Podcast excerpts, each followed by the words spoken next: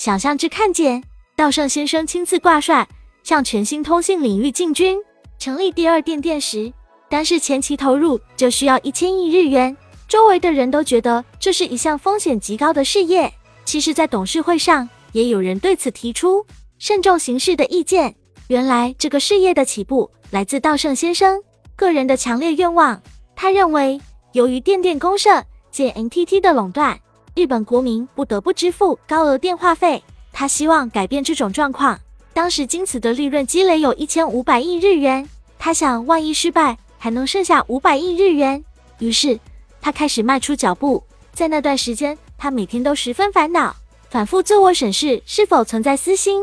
最后，终于下定了决心，当长途通信事业走上轨道，接着打算开始移动通信事业时，道圣先生向当时的通商产业省提交了申请。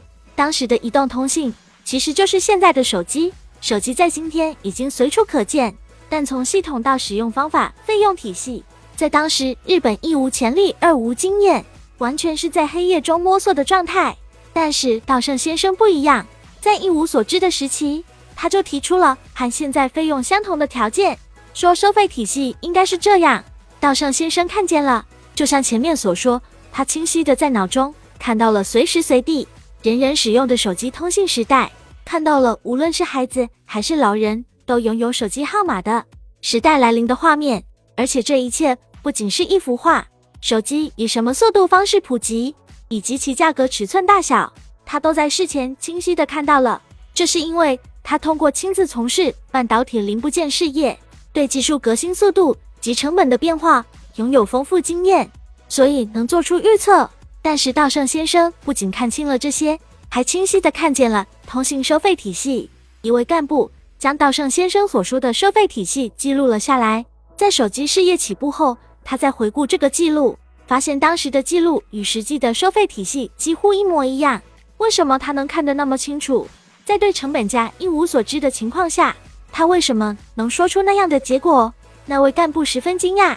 道圣先生加入通信事业，其根本动机是想为不得不支付高额电话费的国民做些什么这一大义。于是，为了实现这一大义，他首先彻底想象，直至看清每一个细节。只要做到这一步，事业就必定顺利。道圣先生在演讲中这样讲道：“只要思善行善，就能心想事成，甚至达到自己难以想象的地步。”我们扪心自问，是否动机至善？只要坚信自己的动机是善的，并认真细致的想象，直到眼前出现画面，这是成就事业极为重要的因素。